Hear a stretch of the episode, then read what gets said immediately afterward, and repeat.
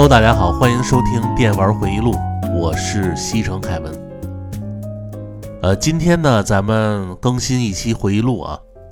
最近一段呢，主要这个精力啊，都用在更新《电玩凯旋门》这个节目上，因为血缘这个专题啊，真的不是一句话、两句话就能够说清楚的。呃，这个专题呢，大约是二十期左右，啊，还差那么几期就完结了。不过最近呢，有好多听友问我，说这个电玩凯旋门是不是主要就说血缘这一个游戏？还有就是你之前回忆录里的那些留的坑，比如像这个英雄无敌三啊，这些什么养步啊，还说不说了？所以今天呢，我就统一回复一下啊，呃，这个电玩凯旋门呢，一共是两百期，血缘呢，它只占二十期，其余的都说别的游戏和动漫的专题。那今天呢，为了让大家了解这个节目不只说血缘一个游戏，同时呢，也是为了调节一下，啊，咱们先把这个血缘先放一放。我呢，先连续更新几个单机类的游戏节目，一个就是《古巴战士》，一会儿这个专题呢给各位啊试听一下，之后呢再更新一个超任的《钟楼惊魂》和 NDS 上的一个佳作啊，就是《黄昏旅店二幺五号房》，这些呢都是平台上没有什么人说的专题。电玩凯旋门选游戏，就选那些冷门的大作。你像那些七万个主播都说一遍的那种，我尽量不选这些游戏来聊。还是那句话啊，这些游戏怎么样？只要你懂，自然就明白它为什么会出现在电玩凯旋门的节目里。至于之前回忆录留的那些坑啊，像什么英雄无敌三呐，这些游戏都会在。电玩凯旋门里继续说，那今天咱们听之前呢，还是先聊点闲篇儿啊，因为最近呢天气也比较热，干什么事儿呢都比较懒。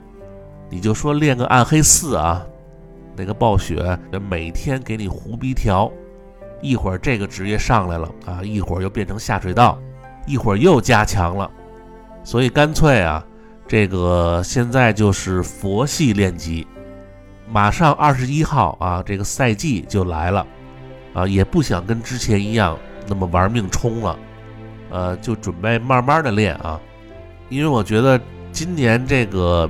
比暗黑四好玩的游戏还有很多。然后最近每天下午呢，又开始看这个小说了啊，这几天也是买了不少的推理小说，呃，也好久没给各位推荐这个小说了。今天正好呢，给大家说几个，呃，一个就是浅仓秋成的《六个说谎的大学生》，知念石溪人的《玻璃塔谜案》，有西川有希的《黑暗旅馆》和《怪奇小店》，伊井贵玉的《肖像画》，压起暖炉的《密室黄金时代的杀人事件》。还有一个特别推荐的作者啊，也是近期我发现的一个鬼神作者，就是白井智之。这个白井智之呢，我在网上查过他的照片啊，一个长相非常斯文清新的作者。但是这孙子写的小说呢，基本上都是重口味的鬼畜型推理，比如像这个人脸很难吃啊。还有这个杀死少女的一百种方法，啊，那个女孩被煮死在二楼，食人馆杀人事件。他的这个小说呢，现在在国内上市的只有两本，呃，一个就是《无人逝去》，呃，还有一个就是《名侦探原田艮》，呃，貌似这两本啊，好像还清淡一点。有好多人说他呢是。推理界的伊藤润二，啊，其实根据他好多有特点的描写啊，例如像这个吃人啊，人群的歧视、压力，还有各种人和动物的结合体的描写，确实呢和这个伊藤润二那画风啊比较接近，但是他小说里的那些布局和那些恶心的元素啊，又能完美的结合在一起。所以呢，想找点恶心，或者是想减肥的听友啊，你可以找点他的小说来解解腻。这个人啊，他不是一般的作者啊，看之前呢要做好心理准备。然后游戏方面呢，这个下半年啊，除了之前说的那些大作，最新公布的 NS 上《超级马里奥兄弟惊奇》啊，我是在公布以后第一时间就预定了啊，这个应该算二 D 马里奥啊，隔了十一年才推出的新作。其实玩三 D 的马里奥啊，我总觉得不如玩这种二 D 的舒服。然后在这个预告片里啊，印象最深的就是这个马里奥吃了一个大象苹果，就变成了大象。就他这个变身啊，最近我发现，以前都是这个马里奥穿的衣服啊变成什么猫啊或者狸猫啊，都是这个衣服在变，而这次呢是整个脸都变成了大象，啊，他这衣服没变。所以从这点来看啊，这一代啊应该是挺好玩的。然后还有一个游戏呢，也是我特别期待的啊，就是魂类的游戏《堕落之主》。这个预告啊，我也是看了好多个，感觉呢特别对我的这个审美。但是由于它呢不是这个 FS 社做的魂类游戏，大概率呢会翻车，所以各位呢还是不要抱太高的期望啊。会比较好一点，然后其他的那些大作基本上都在九月和十月，那就慢慢等吧。最近呢，我也是在这个微信群里啊，这个直播啊，时不时的打一个老游戏怀旧一下。那天直播了一个一币通这个绿色兵团，呃，确实像这种老游戏啊，能得到更多人的共鸣。所以呢，有喜欢怀旧的朋友啊，也可以加这个微信群。微信群的二维码就在每期节目的文案区，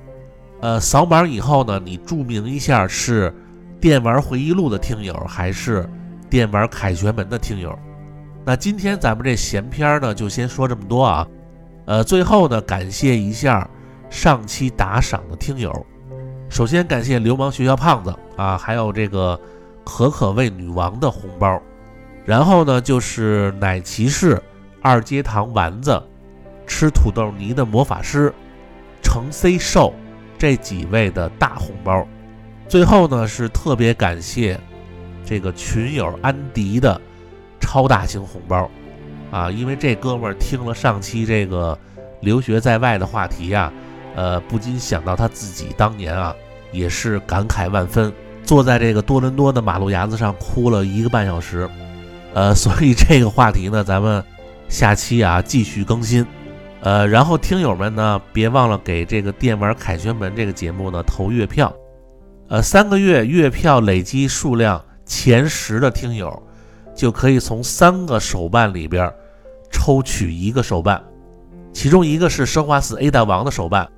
另外两个我已经放到文案区了啊，各位可以看一下，呃，那今天呢，感谢各位收听本期节目啊，下边呢，咱们就。一起来听一下《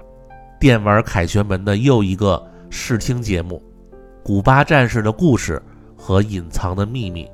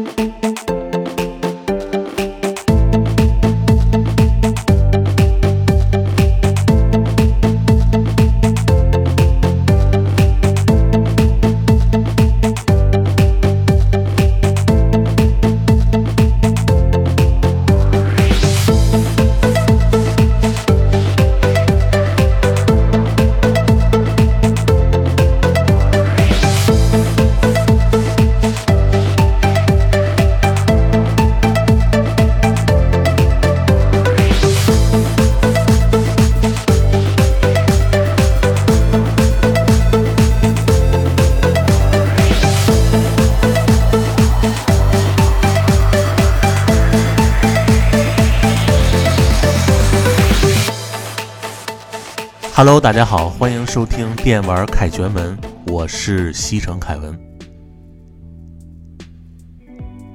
呃，今天啊，咱们来聊一个从小对我影响比较大的一个游戏，就是《古巴战士》。呃，因为咱们这个电玩凯旋门呢，是一个比较专业的游戏动漫节目。之前呢，我也是用了很多期来讲《血缘诅咒》这个游戏的专题，导致很多人呢认为这个节目就是说血缘一个游戏。其实，在电玩凯旋门里啊，所有我聊到的游戏动漫的专题，都是精心挑选出来的。我觉得都应该算是在我经历中印象比较深刻的东西。还有一点呢，就是在喜马拉雅平台上没有多少人说的专题。你比如《血缘》这个游戏的剧情，几乎就没有人说过，所以我就特别想聊这个。但是你像《最后生还者》，虽然它排在我十大游戏里边，但是因为聊的人太多了。我就暂时先不聊这个啊，想挑点新鲜的东西来说。满足这两个条件的专题都会在电玩凯旋门里出现。那今天呢，咱们来聊一下啊，这个非常知名的啊《古巴战士》这个游戏。呃，从街机版一直到 FC 版，你们也听一下凯文对这个游戏的理解，以及游戏里的一些故事。和隐藏的秘密。这期节目呢，我给设置为免费试听，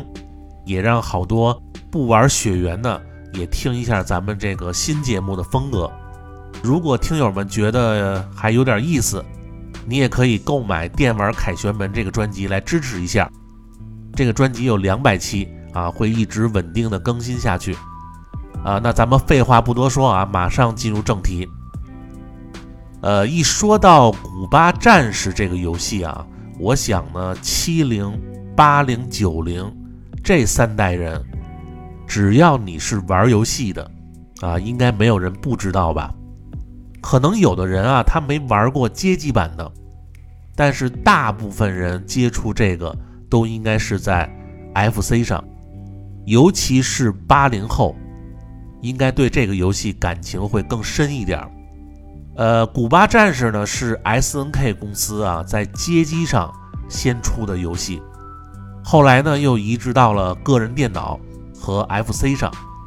我最早接触这个游戏啊，也是在街机厅里啊，我还记得那是上小学的时候，在北京的菜市口啊那片儿有一个街机厅里玩过这个街机。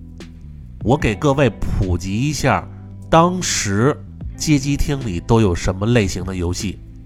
因为年代呢比较古远，当时的街机厅里啊没有太多类似快打旋风那样的过关的街机，基本上都是动作射击类型的。你像这个陆海空、荒野大镖客、怒，还有当时特别火的一个街机游戏就是《战场之狼一代》。他们都是这种竖版，你控制一个小人开枪的街机。我记得我在《电玩回忆录》的专辑里，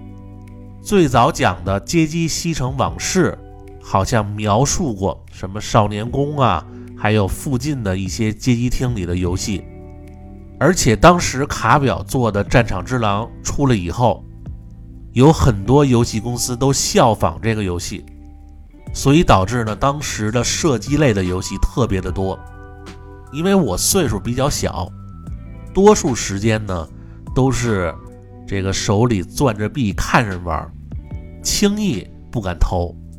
但是只要一没有人或者人少的时候，我就会赶紧投一个币。当然，玩这种射击游戏啊，死的也奇快。虽然他给了你三条命，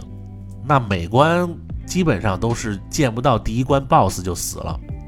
而且古巴战士这台街机呀和一般的街机还不一样，它用的是多功能的摇杆。我一开始玩的时候就没明白这个摇杆是怎么操作的，就打的时候那个枪一直都是十二点的方向，啊，就只有往前打，没有什么往斜上或者斜下的角度。我当时还说啊，这个游戏怎么这么难啊，调整不了角度。后来呢，看别人玩，啊，各种方向都可以打，那会儿也不敢问怎么回事儿。后来有那种不耻下问的孩子问那些大孩子，我在旁边一听才明白，这种多功能的摇杆啊，需要你转动摇杆头部，就是控制射击的方向，类似现在咱们 PS 手柄的右边的摇杆。我记得当时街机的 SNK 出的怒也是这种设计。但是这两个游戏移植到 FC 以后呢，就把这种反人类的设计给改了。但是相比怒啊，古巴战士移植到 FC 的质量是更好。要说 FC 版的唯一的缺点啊，那就是光辐射啊。那个时候家里都一个电视啊，放在客厅，每次一玩这个，那个闪的效果啊，都会被大人骂啊，说不许再玩了啊，因为这个毁电视。还有就是你当时能够找到这盘卡的过程，我觉得对我来说也是一个比较难忘的经历。我记得九零年啊，我有的 FC，后来呢经历了老四强、超级玛丽以后，那个时期呢，像双截龙、恶魔城、忍龙这种强力的单卡，每个院儿呢都有极少数的隐藏的孩子手里才有。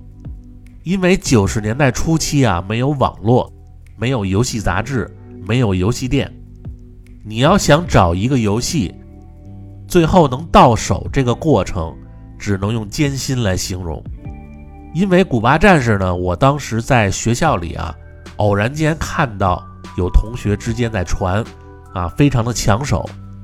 如果你当时要借的话，肯定是没机会的，啊，因为等的人太多了。但是我看了那盘卡的封面，当时他那盘卡呢还是日版原装的，白色的游戏卡，呃，正面呢画着一个戴贝雷帽的哥们儿啊，拿着这个自动步枪，后边还有一个岛，日文是什么也看不懂，但是就这个封面啊，给我当时留下了很深的印象，因为我们那个时候啊都特别喜欢看枪战的录像带。尤其是那种岛上的丛林战，一说这片儿特他妈打，那代表作就是龙哥的《第一滴血》，还有施瓦辛格师爷的《独闯龙潭》。你现在看这些不可能夸张的电影，但是在当时那个年代，那就喜欢看这种，而且看完以后呢，你手就痒痒，就想玩类似电影里这种感觉的游戏。所以，当我看到这个封面以后啊，又听他们说可以俩人合作干整个一个岛，你说这种强力的卡当时能不受欢迎吗？而且那个时候岁数比较小，也没有什么历史知识，不认识这两个主角是谁，当时就一个目的，赶紧把这盘游戏借过来，那是真的。后来我呢，赶紧和这个身边的朋友。还有当时院里的流氓学校毕业的胖子说，问来问去啊，最后还真找到了，在附近呢有一个院里有一个孩子手里有。就我原来说的红白机那个专题啊，也提过，一般像这种时候，单方面借这个游戏，几乎是没有人借你的，只能用你手里的游戏去和他换。而且你手里的游戏，如果对方都玩过，那这种基本就不用谈了。所以和那个孩子最后谈判的结果就是，我用我爸当时给我买的那盘万能的换卡神器《超级玛丽三》，啊，还外带了十多本当时山西人民出版社出的《北斗神拳》的漫画，一起换那小子手里的古巴战士。呃，因为那会儿呢，超级玛丽三有的人也特别少，这盘卡几乎可以交换当时任何一个游戏，呃，所以这次交易啊，这个成功以后啊，拿到游戏，因为是日文版，一上来呢有那个黑白照片，啊，我们当时呢都以为是卡斯特罗。后来过了多少年，我在沪江学了点日文以后，记得有一次又玩这个古巴战士，发现日版的古巴战士他的名字就叫格瓦拉，然后开头那张黑白照片下边的日文也清楚地写着。致敬古巴革命的英雄切格瓦拉。后来在网上也查过相关的信息啊，这个画像呢是一九六四年切格瓦拉接受美国记者访问的时候，从侧面四十五度拍的照片还原的。所以网上说这个黑白画像是卡斯特罗的都是胡说八道。还有的证据就是你看 FC 日版。你死了以后，那个分数的界面，一 P 的人物写着英文的格瓦拉，二 P 是卡斯特罗。呃，这个是日版啊。当时这个惨遭修改的美版，它写的是 Player 一和 Player 二，甚至连游戏名字都改成了游击战争。呃，至于美版为什么改啊，那咱们就不多说了。这个是老美的一贯作风。呃，相比这个街机版，街机版的古巴战士两个人物的外貌有很大的区别，你能很快的分辨出谁是谁。